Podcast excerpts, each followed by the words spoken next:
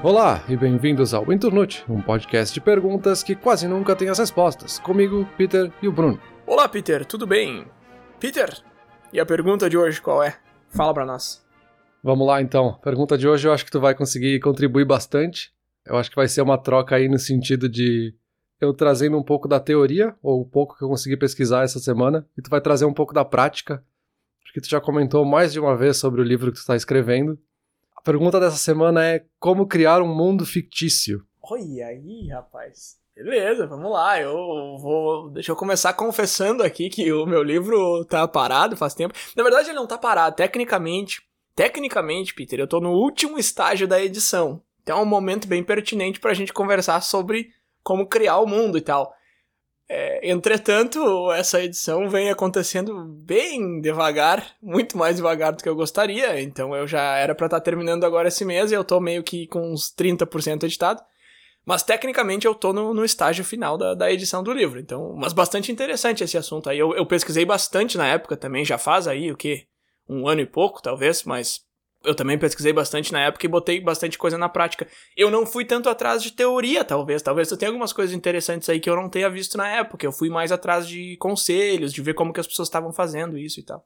É, a gente tem várias formas de pensar em mundos fictícios. Ou também a gente pode falar em mundos fantásticos, né? Fantásticos no sentido de fantasia. Mas quando a gente está falando de criar um mundo, tem muitos aspectos que estão por trás, né? Geralmente a gente pensa direto na ideia da localização, né? O lugar onde está acontecendo a história. Mas o mundo fictício tem todo o contexto. E o Robert McKee, para trazer o primeiro autor aqui, ele define todo esse contexto em quatro níveis, né? Que é a dimensão do período, da localização, do nível de conflito que está naquele ambiente e na duração onde a história vai se passar. Essas seriam as quatro dimensões, então, e a localização é só uma delas, né? Uhum.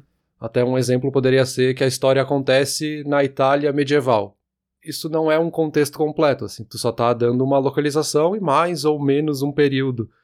Mas se tu disser que é uma história que acontece num período escuro da Itália medieval com um imperador que era sanguinário e tu vai criando todo um contexto, sabe? Tu vai amarrando todas as pontas e aí fica tudo muito mais preenchido, tu consegue visualizar como é que as pessoas estão se sentindo naquele mundo.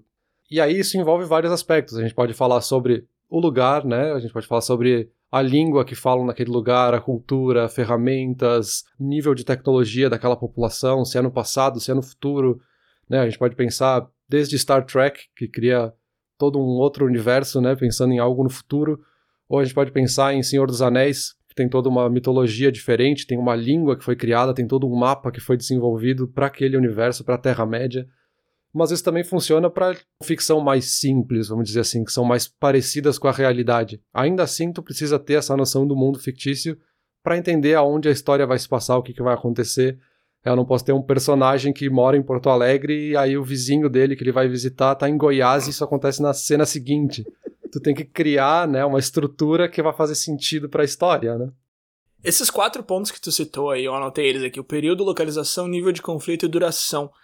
Em relação à localização, o que que tu viu assim de criar um lugar novo? Porque, claro, quando tu vai escrever, tu tem duas opções muito claras, que é usar um lugar que existe, que nem um exemplo que tu citou aí, vai se passar na Itália, uhum. ou usar um lugar que não existe. Ah, criei Hogwarts aqui, uma escola, sei lá onde que fica, não sei. Não, faz muito tempo que eu li Harry Potter. Acho que eu não li, eu vi o filme só. Enfim, fora do, do assunto.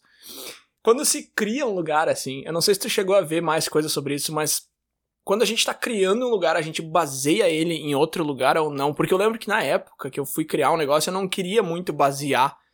Tipo, ah, é uma história medieval e tal, e ah, vou fazer um negócio baseado na Inglaterra ou Europa no geral. Tipo, ah, meio clichêzão. Aí eu tentei meio que fugir disso e foi muito difícil. É muito difícil tentar criar uma localização sem se basear em nada. E aí volta muito naquela conversa que a gente teve no episódio sobre clichês, assim. Uhum. É meio que impossível tu não se basear em nada, sabe? Tu vai criar. Meio que não tem como, sabe? Vai pro espaço sideral que for, já tem muita coisa criada lá em, em sci-fi, enfim, sabe? Não tem. Então não sei se tu chegou a ver alguma coisa disso, assim, de se for criar um lugar, se baseia ou, ou tenta criar um negócio meio que do zero, assim. Eu vi algumas coisas, tem vários métodos diferentes para fazer isso. E tem tanto essa dificuldade de que é difícil criar um universo do zero, vamos dizer assim, assim como é difícil fazer algo baseado na realidade. Porque a gente não tem espaço numa história para contar toda a realidade, né? A gente está fazendo uma escolha consciente ali no livro ou na história para o que, que a gente quer contar. E aí, quando a gente coloca toda a complexidade do mundo real, é muito difícil, né? A gente não consegue descrever toda a constelação, todos os átomos, todos os detalhes, qualquer tipo de reação que as pessoas podem ter. A gente pode criar uma história de um conflito político nos Estados Unidos e aí alguém pode simplesmente dizer: não, mas isso teria uma intervenção de outro estado tentando, sabe, já destruiu a tua história. Uhum. Isso está se baseando em algo real, que teoricamente deveria ser mais fácil, né? Mas a gente tem várias metodologias diferentes para pensar isso e acho que o principal é que isso é um elemento para contar a história, né? O que se fala muito e que eu vi muito é essa ideia de que ele não vai fazer a tua história, teu universo, teu mundo não vai ajudar a montar a história do nada, mas ele pode quebrar a tua história. Né? Que nesse exemplo que eu dei, eu posso tirar totalmente a pessoa que está lendo da história se eu fizer um personagem fazer um pulo assim no espaço do nada, que ele estava num lugar aqui do meu lado e depois agora ele está do outro lado do mundo sem motivo nenhum, sem nenhuma explicação. Assim como tem aqueles outros exemplos, né, de filmes que às vezes chega a ser até clichê, mas parece que o personagem vai morrer e do nada surge uma nova regra na história que agora ele não vai morrer porque ele tinha esse superpoder que ninguém nunca explicou em nenhum momento. E aí quebra totalmente a história, sabe? Porque esse universo não estava bem construído, não tinha regras fixas. Esse seria o primeiro ponto, né? Tu, quando tu cria o um universo, tu definia as regras e seguir elas, né? Tu não pode simplesmente destruir elas porque tu tá destruindo o próprio mundo que tu criou, né? Então, isso é uma coisa interessante. Aí, esse negócio de construir as regras e segui-las. Porque a gente fala muito daquilo de, cara, tu quer escrever um livro, começa a escrever um livro. Tu tá trancado numa parte, vai lá e escreve. Escreve qualquer coisa, escreve, escreve. Uhum. E não, tipo, fica tentando planejar e montar tudo antes de começar a escrever. Aí essas coisas meio que são conflitantes, assim, tá, mas eu tenho que ter tudo pronto antes de escrever ou eu tenho que sair escrevendo? E um conselho muito legal que eu vi lá quando eu tava pesquisando sobre como trafegar nesse, nesse conflito aí, foi o seguinte, cara, se tu quer fazer alguma coisa que não encaixa no resto, então esse exemplo que tu citou aí, meu personagem principal tá para morrer, e eu não posso deixar ele morrer porque é meu personagem principal, então vai acontecer isso aqui. Só que isso aqui não faz sentido nenhum com o resto da história. Beleza, cara. Assim, se tu tá lançando um capítulo por semana, não vai dar para fazer isso, mas se tu tá escrevendo o livro ali no conforto da tua casa, tu pode voltar. E aí, isso é uma coisa que eu tenho feito muito, assim, Peter. E, e, eu vou te confessar que é por isso que tá indo devagar, porque é meio chato, assim. Eu pensei que ia ser mais legal de fazer isso, mas. Tu volta lá e aí tu lê o teu livro inteiro e tu encontra os momentos em que aquilo ali não faz sentido e tu dá uma mudada, entendeu? Uhum. E aí quem tá lendo o livro não vai saber que aquilo ali foi mudado depois, vai parecer que realmente aquilo ali já existia desde o começo. O cara, quando ele fala uma palavra mágica, ele é teletransportado pro centro da cidade, por isso que ele não morreu. Só que tá, o cara já tinha feito isso cinco vezes antes de ter feito isso nesse momento crucial, então não tem problema nenhum, entendeu? Essa regra sempre teve ali. Na verdade, ela não teve sempre ali, mas tu vai lá e muda. Então dá para fazer um pouco disso, assim, e eu acho que isso é importante porque ter essas regras te ajuda bastante a escrever, mas focar muito nelas pode te drenar toda a energia antes de tu começar a escrever o livro, sabe? Que foi o que quase aconteceu comigo, assim. Eu tava fazendo um negócio de personagens e regras e magia e tal, porque tem um pouco de magia e criaturas e não sei o que, blá blá, e geografia. Os mapas, eu fiquei muito tempo. Uhum. E quando eu fui começar a escrever o livro, eu já tava meio cansado. Não, mas perfeito, acho que é um ótimo exemplo, assim, é... porque a gente tem várias formas de design diferentes, né, de como é que a gente vai desenhar esse mundo. Tem três principais. primeiro seria a ideia do design livre, então pode criar qualquer coisa, digamos assim, vai inventando, vai criando, não tem regra nenhuma, e aí realmente tu vai ter muito mais dificuldade de revisar depois, porque tu vai ter que ir aparando todas as arestas até que fique algo redondinho, né?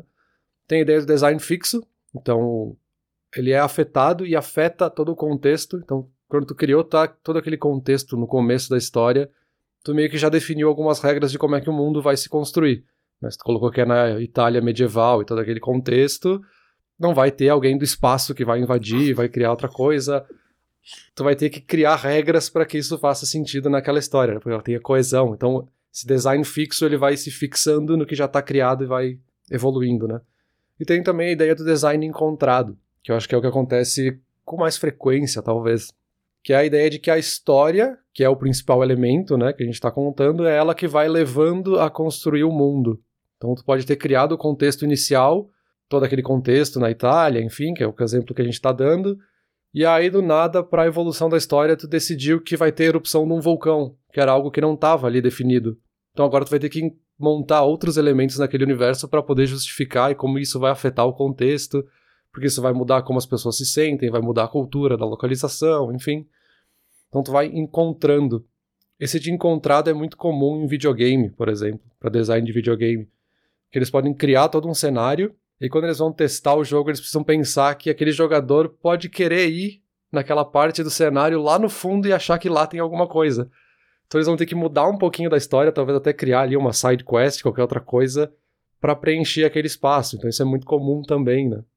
E além disso, tem um outro conceito que é a ideia de hard world building e o soft world building, que é a ideia de, um, de uma construção de mundo mais rígida, né, mais complexa. Então tu vai contando todos os detalhes, tu tem toda uma cultura, tem todo um mapa, tem todo um universo que tu detalha, o idioma que aqueles personagens conversam, é, que a gente tem os grandes exemplos, né, que seria o Game of Thrones e Senhor dos Anéis, que tem toda uma construção e tu sabe toda essa profundidade.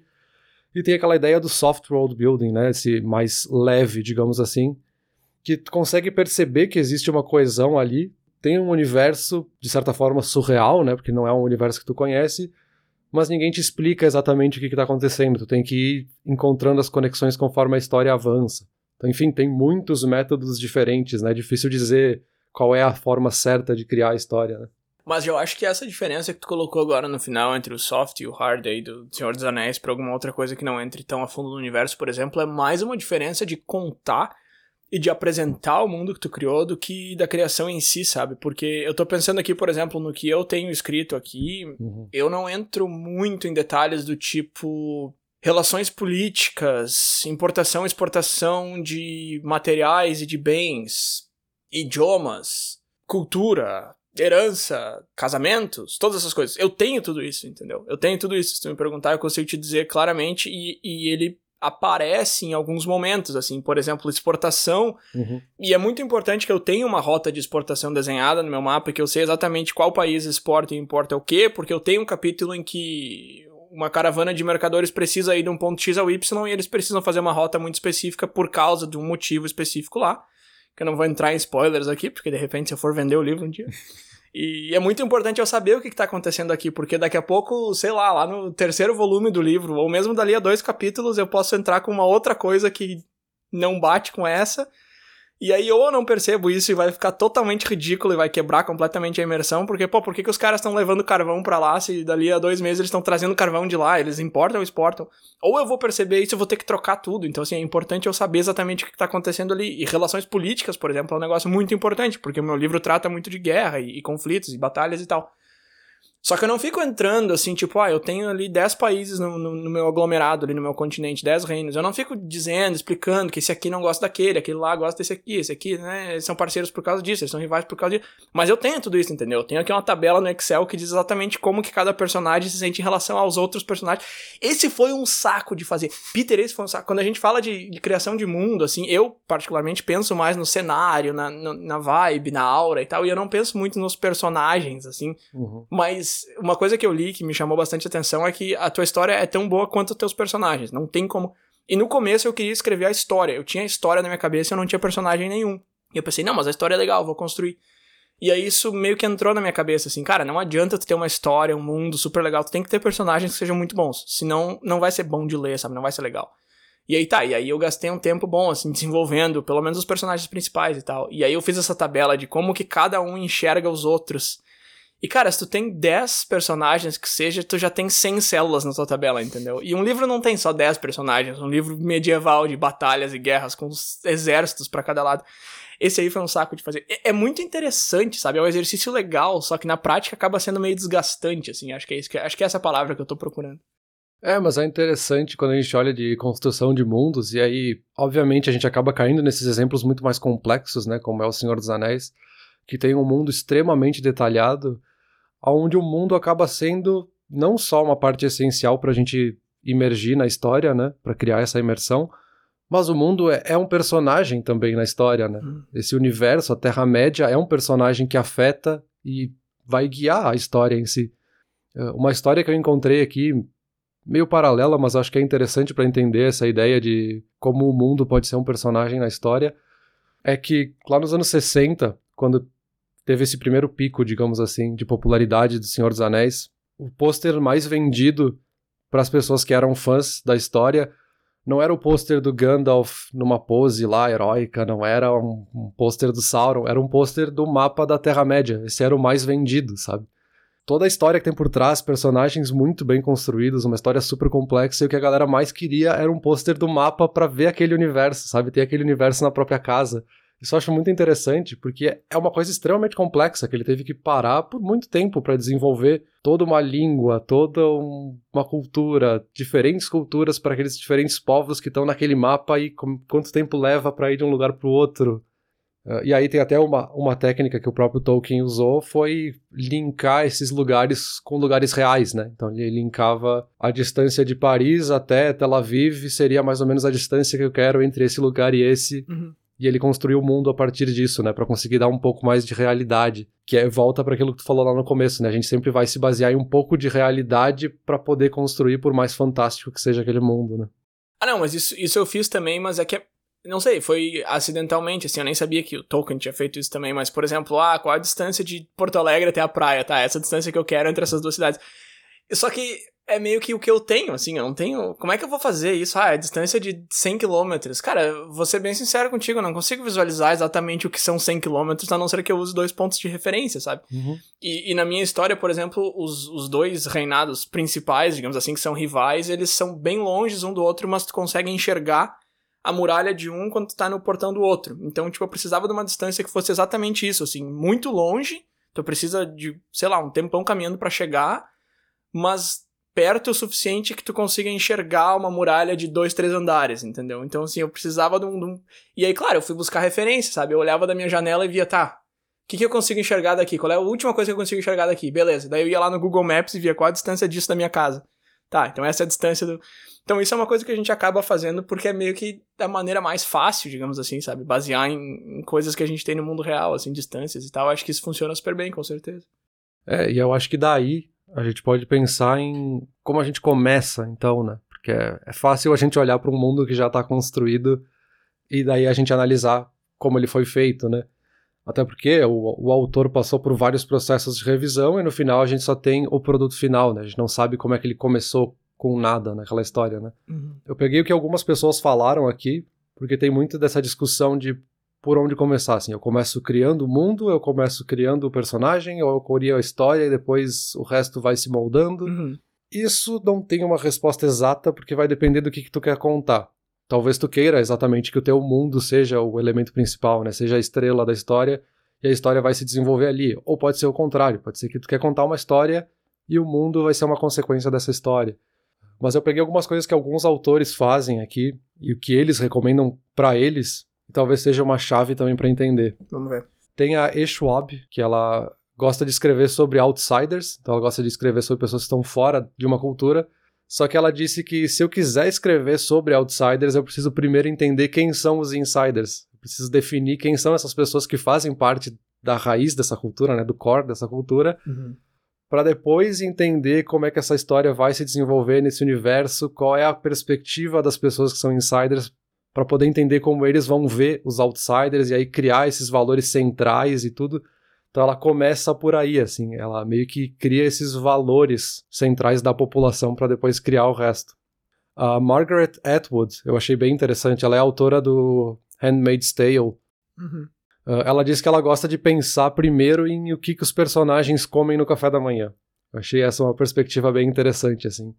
Como é que eles preparam o próprio café da manhã deles alguém que prepara para eles que o que, que eles comem, como eles comem, que talheres eles usam, e a partir daí ela vai evoluindo para pensar depois do café da manhã o que, que eles fazem, com quem que eles conversam, quais são o nível dessas pessoas que eles conversam, qual o nível social deles, porque são coisas que são muito simples e pequenas, parecem, para te começar e pensar, não, esse cara, ele tá numa posição social em que ele tem talheres de ouro e ele tem cinco chefes que trabalham para ele cozinhando, então a partir daí tu consegue ir montando um personagem por algo trivial, digamos assim, que é tomar café da manhã, sabe? Cara, eu nunca tinha pensado em montar um personagem a partir de como eles tomam café da manhã, mas é bem interessante esse, esse raciocínio. Inclusive, no livro que eu tô escrevendo aqui tem um, capítulo, uma parte do livro, na verdade, que começa com uma refeição e começa com uma refeição. E uma coisa que tu, que tu começa a perceber quando tu escreve é que nada é por acidente, né? Então, se, o, se a parte do livro começou numa refeição, não é porque, ah, tá, coincidência, ele tava comendo, ah. Começa uma refeição por um motivo. Tudo que tá acontecendo ali no papel tem um motivo muito, muito claro. E, e nesse caso, ele começa numa refeição porque eu quero deixar claro que esse cara tem um nível de vida muito alto. Só que eu não quero dizer, ele é rico, ele tem dinheiro. Isso é a primeira regra que tu aprende, assim, quando tu vai começar a escrever, que é o mostre e não diga, né? Que, tipo, não fala o que que tá acontecendo, mostra o que que tá acontecendo. Uhum. Eu não vou te dizer, ah, ele tem dinheiro, ele é rico, ele tem poder. Não, eu vou mostrar ele numa refeição. E aí vai acontecer justamente isso que tu tá dizendo. O cara chamou o chefe, daí vem duas pessoas conversar com ele, daí ele conta uma história repetida, já é a quinta, sexta vez que ele tá contando a história, e aí todo mundo aplaude. Então o que que isso te diz? Que o cara tá numa posição em que todo mundo tem que ficar puxando o saco dele, que ele tem vários servos e tal. Então, realmente, e aí, enquanto isso, eu tenho um dos protagonistas lá que o café da manhã dele é um pedaço que sobrou do pão, que sobrou de ontem, que sobrou do dia anterior. Então, tipo, ele já tá comendo o mesmo pão há três dias. E, e aí, claro, aí tu consegue ver uma diferença muito clara, né? Ele, ele não consegue ver o pão muito bem porque tem só uma vela que tá meio já no fim e tal. E aí é a mesma coisa do que eu chegar para ti e dizer, ó, esse cara que tem muito dinheiro, esse aqui não. só que é de uma maneira que te envolve muito mais na história. E realmente, se eu tivesse parado para pensar assim, como que cada um come o café da manhã, eu teria conseguido visualizar isso. E para esses dois personagens eu acabei fazendo, de fato, mas é porque tá na história. Pros outros eu, eu nunca fiz, eu não sei como que o amigo desse cara aí, por exemplo, come café da manhã, não sei te dizer. É, mas acho que tem uma coisa aí que tu falou que é bem interessante, porque é, tudo que tu colocar na história é uma escolha e uma escolha consciente. Uhum. E é isso que vai construindo a história. A história vai se perder, ou tu vai estragar a vontade de quem tá lendo ou consumindo aquele conteúdo, que quer que seja, né? Aqui a gente tá falando de livros, mas poderia ser um filme, poderia ser um jogo, poderia ser qualquer outro contexto, né? Uh, se tu começar a falar sobre coisas que não ajudam a história, que não evoluem aqueles personagens, só tá chateando a pessoa. Tu pode estar tá destruindo a história por estar tá trazendo um detalhe desnecessário. Sim, exato. E, e, isso é o tipo de coisa que a gente já falou em outros episódios que, quando tu sabe, atrapalha a tua experiência de espectador. Assim, tu tá assistindo um filme e tu sabe exatamente porque o cara fez aquilo ali. Um exemplo bobo, eu tenho uma cena que o cara chega para falar com o guarda e ele fala um negócio e o guarda não se mexe, não sei o que, não responde, aí ele fala outro, aí o guarda apoia a lança dele contra o portão.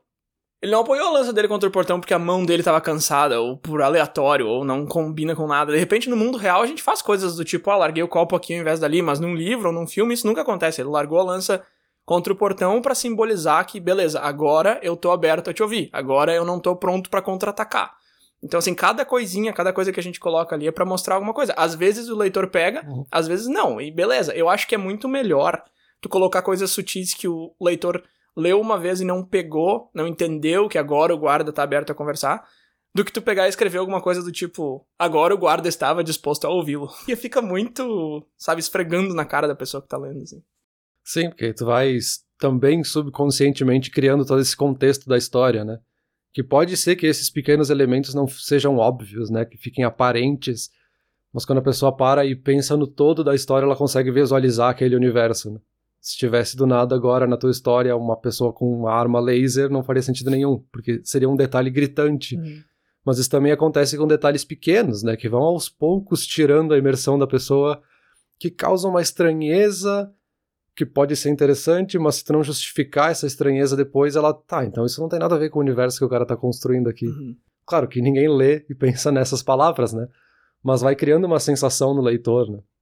Eu acho que tu pode pensar nessas palavras, assim. Teve um livro que eu tava lendo recentemente que o cara, sei lá, lá pela página 400 ele me apareceu com um artefato mágico. E não tinha nada, não tinha nenhuma menção de magia em nada, em nenhum momento, sabe? Aí eu fiquei, opa, peraí, da onde que surgiu isso aqui, sabe? Me quebrou a imersão completamente. Aí, beleza, cara, assim, depois ele costurou bem, sabe? Ficou legal. Ele não tinha falado de magia porque ele realmente detesta magia. Era um livro em primeira pessoa, então o cara ignorava a existência, tá, tá, tá. O cara conseguiu achar um motivo ali que justificou bem, assim, mas quando apareceu eu fiquei, epa. E isso foi um desafio que eu encontrei também, porque o, o livro que eu escrevi, ou que eu tô escrevendo, enfim, tem um pouco de, de magia e tal. Um pouco não, tem bastante até. Não nos protagonistas, mas em volta, no mundo. E eu achei muito difícil introduzir, assim, porque tu precisa introduzir cedo para não acontecer isso de, ah, eu já li metade do livro e agora apareceu magia e quebrar a imersão completamente. Mas também tu não pode chegar e dizer, ah, existe magia. Atenção aos leitores, existe magia no. Não, tu tem que fazer de um jeito que fique, que faça sentido, sabe? E o meu livro é sobre. É sobre guerra, é sobre conflito. É, é como que a família real lida com a guerra e como que o resto da população lida e tal. Magia não é o primeiro plano, sabe? Só que, claro, se tu tá num mundo em que existe magia e tá tendo uma guerra, é óbvio que a magia vai ser grande parte daquilo ali. Porque os caras uhum. né, tem superpoderes, digamos assim. Assim, tu precisa achar um jeito de costurar essas. E aí eu tô falando de magia como um exemplo aqui, mas qualquer coisa que seja importante ou crucial pro teu mundo, tu precisa achar uma maneira de costurar aquilo quanto antes, de forma que não fique intrusivo. Isso eu achei um, um, um desafio, assim. Mas é um desafio interessante de fazer. Onde que eu posso colocar de uma maneira que faça sentido, que fique natural, que fique lógico, sabe? É, e nisso de voltar e olhar para onde é que encaixa, onde é que fica natural, né? O, último autor que eu encontrei aqui que eu achei interessante também para trazer esse contraponto é o Chuck Wending, que escreveu Wanderers. Ele diz que ele prefere primeiro criar toda a história e desenvolver os personagens e aquele plot que está acontecendo ali, e depois ele volta e constrói o um mundo para preencher os buracos que ficaram, assim. Mesmo que ele tenha que mudar algum detalhe na história, ele prefere montar essa história e depois ele volta para preencher os buracos da forma que vai ficar mais natural. Então a ideia dele é começar com a história e não com o mundo, né? E enfim, isso tudo é para dizer que tem várias formas diferentes de fazer isso, né? Vai de novo depender da intenção do autor, né? A gente pode pensar em tudo primeiro e deixar que aquele universo leve a história para frente ou tu pode pensar na história, talvez tu já tenha uma ideia de começo, meio e fim para a história, e aí tu só vai pensar o que, que pode ser afetado nessa história pelo universo e tu constrói só essas pontas que precisam. Também vai depender um pouco do meio, né, que eu falei do videogame, talvez tu criar só esses detalhezinhos, talvez o jogo fique um pouco vazio ou tenha uma sensação linear demais. Uhum. Então tu pode criar só essas pontas ou criar um mundo inteiro. Tu pode criar só uma estrutura, então tu cria só as regras principais e aí depois vai construindo de acordo com essas regras o resto do universo quando for necessário. Mas a ideia é que no fim, né, isso é uma é uma ferramenta para levar a história adiante, né? Os desdobramentos da história acontecem naquele mundo, então o mundo é essencial para desdobrar a história, né? Eu acho que depende do que tu tem também. Por exemplo, eu quando eu comecei aqui, eu tinha uma ideia de plot twist. Eu não tinha nenhuma ideia de plot, eu tinha uma ideia de plot twist. Eu tinha ideia muito clara na minha cabeça de como que ia terminar o que eu achei que seria o final do livro, na verdade, mas que acabou sendo o final da parte 1. O livro acabou ficando dividido em cinco partes e esse foi o final da, da primeira parte. Então, eu comecei assim, eu tinha uma ideia de virado de roteiro. Um dia eu tava, sei lá, fazendo nada e tive essa ideia de, ah, e se tal, tal, tal, e aí tal coisa acontecesse. Eu pensei, hum, gostaria de escrever um livro sobre isso. E eu comecei daí, assim, então, e eu comecei assim, eu, eu tentei visualizar esse mundo, assim, eu pensei, eu peguei alguma referência, alguma coisa assim, sei lá, meia horinha de pesquisa, e aí eu escrevi uma introdução do livro. E nessa introdução eu já fui meio que inventando, digamos assim, uns elementos. E aí depois eu fui costurando em cima desses elementos. Como eu estava escrevendo baseado bastante em medieval, foi mais fácil e mais difícil ao mesmo tempo. Mais difícil no sentido de que eu tive que coletar muita informação, porque eu não sabia tanto de medieval, assim. E quando a gente fala em medieval, não é dois cavaleiros correndo um contra o outro e castelo e tal. Tem muita coisa é, como é que as pessoas estudavam, como é que eram as escolas, economia, política, tudo, assim, é, etiqueta, tudo. Eu fui atrás de, de muita coisa, assim.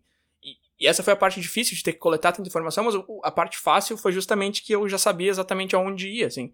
Eu botava no Google, sei lá, etiqueta à mesa, medieval. E aí eu achava 300 mil artigos que eu ficava lendo. E quando tu tá buscando informação e referência, tu acaba tendo várias ideias, e aí nisso eu fui construindo o mundo. Então para mim funcionou meio que dessa maneira, assim, eu comecei da história. Então eu acho que depende muito do que, que tu já tem também na cabeça, né, Peter? De repente tu sabe que tu quer escrever um negócio e tu tá visualizando aquele mundo inteiro e as culturas e tal, beleza, começa daí, descreve isso, coloca no papel. Uhum. Ou de repente tu tem a ideia de como que o livro vai terminar, que era o que eu tinha na minha cabeça, por exemplo. Beleza, começa daí, começa do final, acho que não tem problema nenhum. Tu falou ali que depende muito da tua intenção e depende do meio. Eu acho que sim, mas eu acho que também depende do teu modo, do que, que tu prefere e do que, que tu já tem, né? É, isso tudo se resume em dois caminhos possíveis, né? De como é que tu vai construir esse mundo. O primeiro é o caminho top-down, né? De cima para baixo. Então tu vai pensar primeiro nas características de alto nível, vamos dizer assim. Qual é a história daquele lugar, qual é o grande mapa daquele lugar, onde é que correm os rios, sabe? Onde é que tem as montanhas, onde é que estão os biomas, qual é o clima, então coisas bem grandes.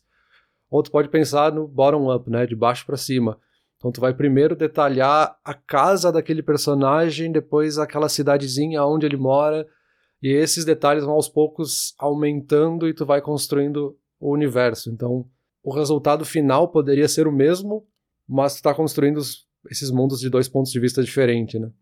Perfeito. Eu comecei do top-down ali. Eu peguei uma folha de papel e fiz um rabisco e desenhei o mapa do continente. Aí depois eu peguei uma segunda folha e desenhei o mapa daquela região do continente. Depois eu peguei uma terceira folha e desenhei o mapa do reinado principal.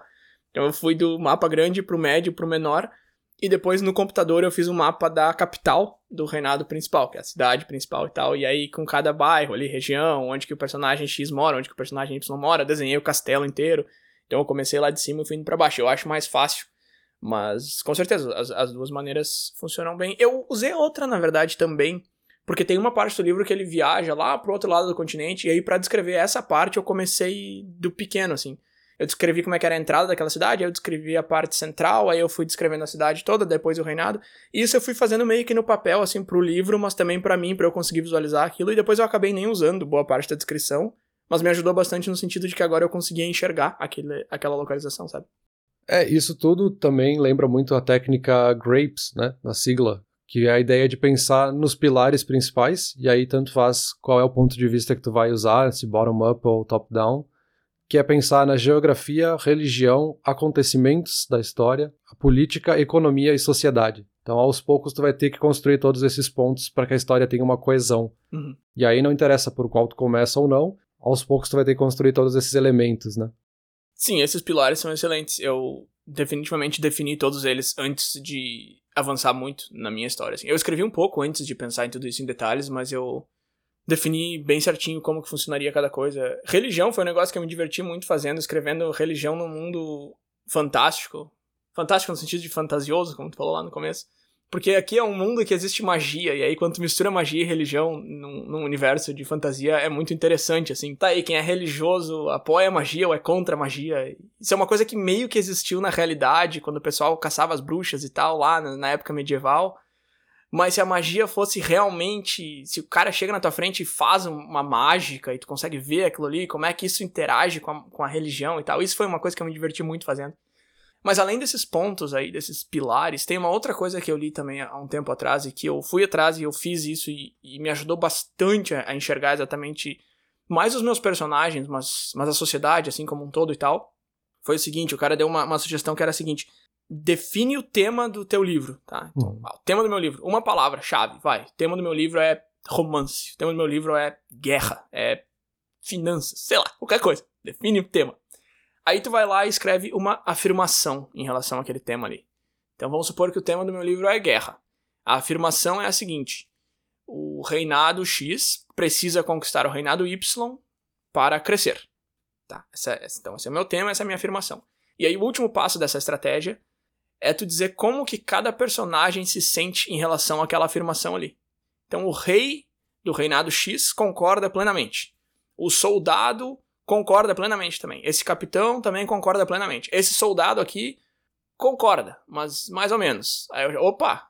E é engraçado que eu vou fazendo isso e parece que eles que estão me falando o um negócio que eu falei, tá, esse soldado aqui concorda, mas não é plenamente. Aí eu fico, oh, Peraí, tá, então esse soldado aqui. Tá, beleza. Então, ok. Ele vai obedecer ao capitão, ele vai fazer as coisas que tem que fazer, mas no fundo da cabeça dele. Aí eu já plantei um negócio ali no fundo da cabeça desse cara aqui. Aí eu vou indo. Daqui a pouco eu achei um cara que discorda plenamente. Ele acha que paz é o, é o caminho. Opa, isso é importante. E isso é, isso é bastante importante, de fato, quando tem algum diálogo, quando tem alguma coisa sobre aquele tema, mas também no geral, sabe? Eu tô escrevendo sobre a conquista de um reinado sobre o outro, eu preciso saber como que a população se sente em relação àquela conquista. Então, isso eu achei bem, bem interessante de fazer assim. É, define o tema, define uma afirmação e ver como que a galera se sente em relação àquela afirmação, se eles concordam ou não. É, perfeito. Isso é uma das coisas que eu vi também. Porque eu encontrei vários guias, várias publicações listando quais são os passos, né? Quais são as etapas. Porque até agora a gente está falando nesse nível mais amplo, né? De técnicas gerais e onde é que começa, enfim. Mas tem muitas etapas que tu vai passando para criar esse mundo. E aí eu encontrei várias listas de 20 passos, 15 passos, 10 passos. Tem muitas diferentes, né? Inclusive, eu achei um guia aqui muito completo com todos os passo a passos. Acho que tem centenas de passos nesse aqui, que eu vou deixar na descrição para quem quiser entrar no detalhe. Uh, mas eu listei aqui 15, que são as que mais aparecem. Eu não vou ler todas, mas acho que tem algumas aqui que dá para passar rapidinho, porque é bem interessante. Uhum. E o primeiro que aparece, e isso aparece em várias dessas listas diferentes, é justamente tu definir qual é o ponto de partida, qual é o tom da história. Que é bem isso que tu estava falando, assim, é, é fantasia, é cyberpunk, é mágica, que, que, qual é o tom que tu quer geral pra história, sabe? Qual é a primeira coisa que tu vai olhar? Aí logo depois disso tu pensa quais são as regras, e aí tu tem que seguir essas regras, porque isso também é uma coisa que acontece muito, e aí fica fácil de visualizar isso quando a gente fala de magia, né? Beleza, tem magia na minha história. Que tipo de magia? O que, que faz essa magia? Até onde vai essa magia? Ele pode voltar no tempo, ele pode ressuscitar os mortos, ele pode só fazer levitação. Tu pode ir criando coisas diferentes e tu tem que seguir isso. Tu não pode depois ir outro ponto na história, ah, mas é magia, então agora eu quero ressuscitar porque eu queria trazer esse personagem de volta. Não, sabe, tu destruiu a regra. E isso até é uma discussão bem comum para filmes, né? Que a gente fala, ah, ó, que absurdo, agora o personagem voltou sem motivo nenhum. Aí alguém vai dizer, ah, mas é ficção, né, meu? O cara pode trazer. Não, né? Não é simples assim. Ele criou uma regra, ele tem que seguir a física daquele universo que ele criou, né? Senão não vai fazer sentido nenhum. É que o problema com magia é encontrar limitação, né? Porque se o teu universo as pessoas podem ressuscitar outras, morte não significa nada no teu universo. Então, uma situação de alto risco, uma batalha, alguma coisa, o leitor não vai levar tão a sério, ele não vai ficar tão investido, porque ele sabe que tá, se o cara morrer aqui, depois vem outro e traz de volta, sabe? Então, esse é o problema, assim, de tu querer usar magia é encontrar o limite. E não só com ressuscitar, com coisas menores também. Se esse cara consegue disparar raio pela mão dele, não adianta eu querer botar um soldado contra o cara, entendeu? Só que eu tenho uma cena lá na frente que é um soldado contra o cara. Tá, então eu preciso achar alguma coisa aqui que traga um pouco mais pra realidade, digamos assim, mas ao mesmo tempo eu quero que ele desenvolva isso, então usar elementos de magia é, é realmente complicado por causa disso, principalmente, onde é que tá o limite, até onde que vai o negócio. Uhum. Sim, tem que fundamentar justamente essas regras que tá criando, né? Sim, sim. O outro passo é justamente também outra coisa que tu comentou, que é pensar no acontecimento, né? O que está acontecendo agora na história, qual é o elemento principal que vai causar essa disrupção, que vai levar a história a acontecer. Uma coisa para se evitar é essa ideia do mundo de um chapéu, que eu achei engraçado esse termo, que é criar um mundo que seja uniforme demais, assim. Todos os personagens nesse universo usam chapéu.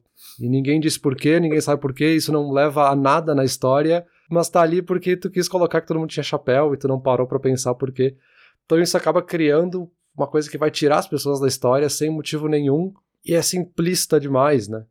Tá, o, todo mundo usar um chapéu é um exemplo bem bobinho, por isso que eu tô rindo aqui, mas é, mas o, o, que, o que essa regra quer dizer faz bastante sentido. E, e, uma coisa que me veio à cabeça é o livro do, do Orwell, o 1984, uhum. que todo mundo adora o Big Brother. Só que existe um motivo muito forte pelo qual todo mundo adora o Big Brother. E aí o cara que não quer adorar o Big Brother acontece tudo aquilo que acontece com ele. Então, o, o livro do esse 1974 é um livro de um chapéu só, digamos assim, que todo mundo é meio igual.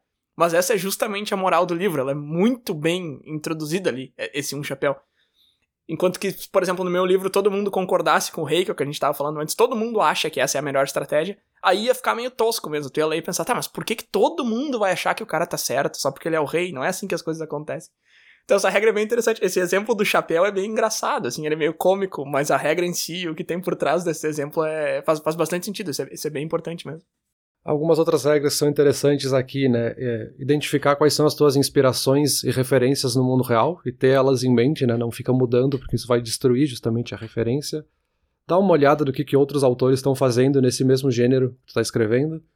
Não fazer o que eles chamam aqui de infodump, né? Não jogar informação demais. Tu tem que deixar um pouco de buraco também para as pessoas preencherem e descobrirem aquele contexto, que isso é interessante também a ideia de desenhar o mapa da história, né? Isso é uma coisa que o Tolkien e o George R. R. Martin fazem muito bem também. Considerar um pouco da fauna e da flora daquele universo, tentar usar todos os sentidos, então, o que, que as pessoas conseguem ver da casa delas, que cheiros elas sentem, todas essas coisas. Como é que se refletem os valores da vida real, né? Os valores até do autor mesmo naquela história, que isso pode ser um guia também para manter todos esses valores coesos pensar em causa e efeito. Então, se eu colocar um vulcão aqui, como é que isso afeta o resto da história? Porque eu posso estar querendo fazer uma história de um jeito, mas esse vulcão está em erupção. Então, isso mudou a história, sabe? As pessoas vão parar de pensar nas coisas triviais que elas estão falando na história para parar para pensar no vulcão que vai destruir a cidade delas, né? Então a gente tem que pensar na causa e efeito desse universo que a gente está construindo. E aí o último ponto, que tu já comentou várias vezes agora nesse episódio, que é a ideia de fazer pesquisa e criar listas separadas da história, né? Então não tenta colocar tudo direto na história. Constrói esse mundo numa lista separada, constrói num documento separado para depois ir incorporando o que tu precisar na história. O resto deixa ali do ladinho, sabe? Cara, o que eu tenho de papel impresso e coisa escrito à mão e desenho e tab só tabela no Excel e no Google Sheets aqui eu devo ter umas 15. Eu tenho uma tabela no Trello gigantesca. Eu fiz timelines, eu tenho papel colado no outro com durex, que eu fiz três papéis, um do lado do outro. Esse último conselho, assim, não sei, para mim ele parece muito básico, mas pode ser porque eu já tô meio que no final desse processo, mas acho que seria o mais importante de todos, assim, não tenta colocar tudo no teu produto final, tu precisa de muita coisa.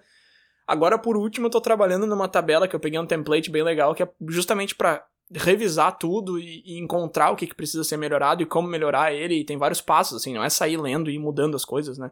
Precisa ler tudo para entender. Então, por exemplo, eu tenho uma, eu tenho uma cena na minha parte 2 que o cara tá planejando um negócio. E aí o livro tem cinco partes e esse negócio nunca foi posto em prática. Então eu percebi isso agora nessa última releitura e agora eu tô vendo aonde que eu vou encaixar esse plano dele, aonde que ele vai realmente colocar isso em prática. Então, com certeza, tem muita coisa que precisa ser feita do lado de fora do, do teu produto final, seja um livro, seja um videogame, seja um, um filme, enfim. Essa, essa penúltima que tu comentou da causa e efeito é muito engraçado. Isso a gente vê muito em filmes, assim. Isso, ah, isso é um clássico de filme, cara. De filme de ação, assim, que tem um plot romântico junto, por exemplo. Então os caras estão lá na última cena, é o tudo ou nada, eles estão, sei lá, fugindo do negócio, eles estão encarando o vilão principal. E aí o mocinho e a mocinha estão ali no romance e tal, conversando, ou estão se desculpando. Cara, não, velho, tem um negócio explodindo na tua frente, entendeu? O helicóptero tá caindo do céu e tu tá conversando sobre, ah, não, não. Não, tu não, não vai, tá? E isso é uma coisa que quebra muito a imersão, assim, foi um dos meus grandes problemas com esse filme novo do Netflix aí de zumbi, o Army of the Dead. Eu acho que o nome em português é Invasão em Las Vegas. E eu tô citando esse filme só porque eles fazem isso muitas vezes, sabe? Os caras estão o filme inteiro ali numa situação de alto risco, de grande recompensa e tem muita coisa envolvida. E eles param várias vezes para ficar nisso de, ah, mas você nunca me amou, sabe? Esse tipo de coisa assim. Cara, não tenta empilhar uma coisa na outra, assim. É que nem o exemplo que tu citou é ótimo, assim. Se tem um vulcão em erupção, tu não vai pegar alguém na mão e olhar nos olhos e conversar sobre o que tá dentro do teu coração, sabe? Talvez nos teus últimos momentos, ali no teu último suspiro, tu até faça isso. Mas enquanto tu tá naquele momento de ação, tu não vai fazer isso. Então isso eu acho que é uma coisa muito importante que às vezes a gente acaba cometendo esse pecado aí de, ah, eu quero focar mais nesse plot agora. Não, primeiro tu tem que resolver o que é mais importante. E um último rápido comentário sobre a tua lista ali. O negócio de todos os sentidos é muito interessante também. Eu não tinha me ligado disso quando eu escrevi o livro pela primeira vez. E eu fui ler esse conselho de use todos os sentidos, não só a visão, né? Então, o tato, o olfato, a audição, tudo, bem mais pra frente. E quando eu tava relendo o meu livro, eu senti uma diferença muito grande a partir do momento que eu comecei a explorar os outros sentidos, sabe? Tem uma cena que o cara entra numa cidade uhum. e ele escuta uma banda tocando e ele sente o cheiro de uma fruta que ele nunca tinha visto porque não tem no país que ele mora e tal. E essa cena, quando eu li essa cena, eu enxerguei tudo, assim, eu vi tudo, parecia que eu tava lá, sabe? Parecia que eu tava ouvindo aquela musiquinha tocando e o cheiro das frutas e tal. Então isso é uma coisa que às vezes a gente passa reto também quando a gente está escrevendo, quando a gente está criando, a gente consegue visualizar muito mais fácil do que a gente consegue ouvir, sentir os cheiros e o toque e tal. Mas é muito importante também tu colocar isso no teu mundo. Como é que é o cheiro? Se tu tá escrevendo medieval, assim, provavelmente não vai ser bom, sabe? Porque era muito diferente como é hoje em dia, não tinha é, o encanamento que a gente tem hoje, não é como era lá, e tá, tá, tá. As feiras na rua, então o mercado ali que as pessoas estão vendendo uma fruta com aquele cheiro todo misturado e tal. Então isso traz uma imersão muito forte também. E é um exercício bem legal que às vezes a gente acaba passando direto, a gente pega a visualização e vai embora. Bom, e depois de tudo isso, eu acho que é legal também a gente trazer o outro lado, né? De quem diz que não tem para que ficar se preocupando com todo esse universo que não serve para nada. Tem um exemplo bem interessante que é a ideia de Call Tools, que é uma tirinha que um cara fez, o Gary Larson fez em 1982. É uma tirinha que ele publicou no jornal e basicamente tem uma fazenda ali no fundo, uma vaca na frente. E nesse universo fica um pouco a entender que a vaca é que está criando as ferramentas e a... tem ferramentas diferentes para ela. Isso na verdade era só uma sátira, era uma piada surreal que ele criou. Ele só criou esse quadrinho. Só que por anos as pessoas que liam aquele jornal ficaram confabulando, inventando histórias e mandando cartas para ele, perguntando por que, que ela tem aquele tipo de serra, por que, que ela tem essa ferramenta, o que, que faz essa outra ferramenta. E isso tudo é um conceito que hoje se usa, né? Uma ideia que a gente usa hoje para dizer que não muda nada. Assim, se ele tivesse criado todo um universo, as pessoas iam pensar a mesma coisa. Ele fez um negócio sem motivo nenhum. Ele mesmo diz que ele não criou sem motivo nenhum. Assim, ele simplesmente queria dizer que se um universo fosse feito por vacas, as ferramentas não seriam boas. Era só uma piada surreal e bobinha. Mas as pessoas ficaram criando e inventando. E isso leva justamente para a ideia que algumas pessoas defendem que cria lá a tua história, faz o universo como tu quiser, depois deixa as pessoas inventarem e quando elas te contarem tu fala: "Ah, parabéns. Descobriu, era exatamente isso que eu queria dizer". Então deixa assim que o mundo só serve para quem já é fã. Quem não conhece a história só quer saber da história. Não interessa o universo que tá por trás. Então, enfim, só para trazer o contraponto que eu acho que é interessante também pensar nessa outra perspectiva, né? E aí uma última crítica que eu também achei bem interessante, que é a ideia de que ficar criando o um mundo, ficar construindo o mundo é só uma desculpa para o escritor que está procrastinando e precisa achar uma desculpa de coisas para fazer e dizer que ele ainda está escrevendo o livro dele, sabe? Tá, esse segundo aí sim, esse segundo ponto sim. Muitas vezes eu eu tenho os meus horários de escrita aqui no, na minha agenda e muitas vezes eu usava eles para construir o mundo. E eu não me arrependo, assim, por, primeiro porque é legal, sabe, é divertido, se é um negócio que tu gosta de fazer. E eu, por exemplo, tô escrevendo por hobby, ninguém tá me pagando para fazer isso, então eu não tenho problema nenhum em usar esse tempo para construir o universo e tal. E segundo porque ajuda. Eu, eu tive muito pouca coisa assim que eu construí, que eu li, que eu fui atrás, que eu planejei, que eu programei, que acabou não me servindo para nada. Nada mesmo, assim, porque tudo serviu de forma indireta, sabe? Por exemplo, eu fui ler sobre educação na época medieval e eu vi que as crianças que tinham mais dinheiro eram educadas pelos padres, porque não tinha escola, não sei o que, não sei o que. Eu não tenho criança, assim, no primeiro plano do meu livro, então não é uma coisa que apareceu, mas é uma coisa que me serviu bem, porque agora eu sei que quem teve educação, quem foi educado, eu sei por quem que eles foram educados, eu sei sobre quais circunstâncias. Então, assim, eu acho muito difícil tu pegar e dizer, ah, essa criação do teu livro é pura procrastinação. Pode ser que o motivo principal seja que tu tá procrastinando um pouquinho, mas provavelmente vai te ajudar. Então, sei lá, esse segundo ponto, assim, eu até entendo. Eu acho que tu tem que saber, sabe? tu tem que ser sincero contigo mesmo, assim. Quando que tu chegou num ponto que tu tá pronto para escrever, ou quando que tu acha que tu ainda precisa de um pouco mais de pesquisa, um pouco mais de criação, um pouco mais de desenvolvimento antes da escrita. Mas o primeiro ponto ali eu não, não vou conseguir concordar contigo, Peter. Ah, deixa em aberto, e aí quem lê interpreta do jeito que quer e tal. Não tem problema nenhum com isso, assim, de quem lê interpreta do jeito que quer e tal. Mas eu não consigo ver nenhum ponto positivo do tipo, ah, não vou planejar. Tá, mas o que que tu ganhou com isso, assim? Gastou tempo planejando? Sei lá, se tu tá querendo escrever o mais rápido possível, de repente tu tá sendo pago por livro, por capítulo, por palavra escrita, e tu quer escrever mais rápido, ou tu quer ser eficiente. Ok, mas eu não acho que teu livro vai ser melhor porque tu não construiu um universo antes, sabe? Isso aí eu acho um pouco difícil de defender, assim. Eu entendo quando tu diz que tá, quem não é fã, quem chegou agora, não tá muito interessado no universo. Mas é que o universo acaba interferindo no livro bastante, tanto de forma direta quanto indireta, sabe? Uhum. Então, ah, pra quem não tá muito investido, não vai fazer diferença. Eu não acho, não concordo. É, até porque se o universo não for bem construído, nunca vai interessar a ninguém, né? também. Mas acho que é interessante, e eu também discordo dessas afirmações, porque eu acho que volta para a ideia da intenção do autor. Se a tua intenção é que aquele universo influencie na história, e tu quer construir um universo que seja um personagem na história, tu vai ter que detalhar ele tão bem quanto qualquer outro personagem. E aí é claro, se talvez o universo não é interessante para ti, se é o que tá acontecendo ali naquele mundo não é algo que vá fazer diferença na história e para ti tá bom dessa forma, beleza, tu não precisa, deixa esses buracos justamente que talvez seja a tua intenção, deixar esses buracos e não explicar cria algumas coisas e deixa ali que a história vá complementar por si só, sem precisar explicar nada, né?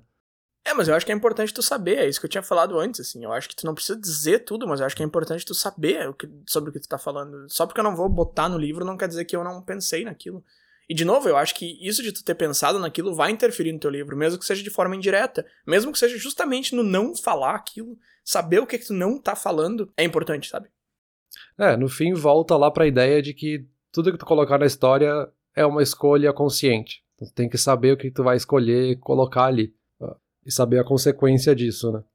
E aí, para fazer um paralelo, acho, na hora de concluir aqui o episódio, a gente pode pensar que isso é interessante, obviamente, para quem está escrevendo, para quem está desenvolvendo uma história em qualquer meio que seja, mas várias dessas coisas aqui são úteis também para qualquer outra coisa, para o dia a dia. Né? Todo mundo é um contador de histórias de alguma forma. Né? Se eu te contar alguma coisa que aconteceu no meu dia ontem, eu estou contando uma história, não estou talvez inventando ela do zero, mas eu tenho que entender o contexto, tenho que saber ambientar, eu tenho que saber te apresentar o que, que eu estou falando, senão tu pode entender algo totalmente diferente se eu contextualizar de outra forma.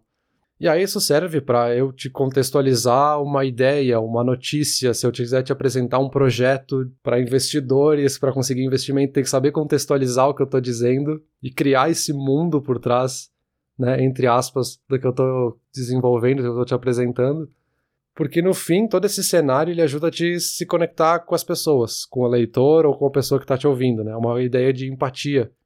Então, sem isso, a mensagem pode ficar perdida ali no meio, assim como a história pode ficar perdida, né?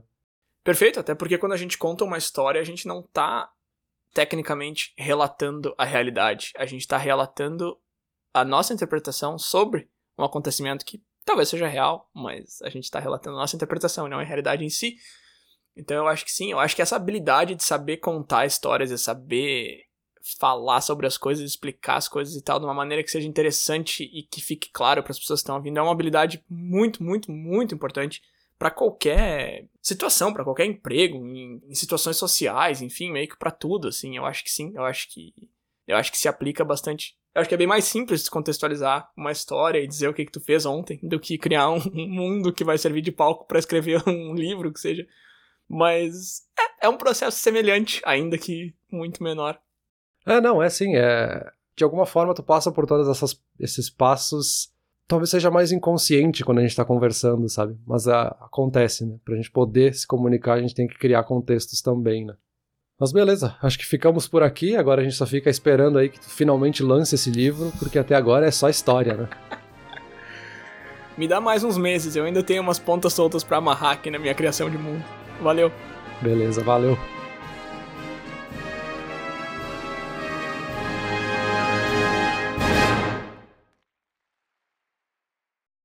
Olá ouvinte! Se você gosta do Inturnute, não deixe de compartilhar nas redes sociais, e de seguir no Spotify, ou no seu aplicativo de podcasts favorito. E se você quiser compartilhar a sua resposta para a pergunta da semana, é só enviar uma mensagem. Muito obrigado, e até o próximo episódio.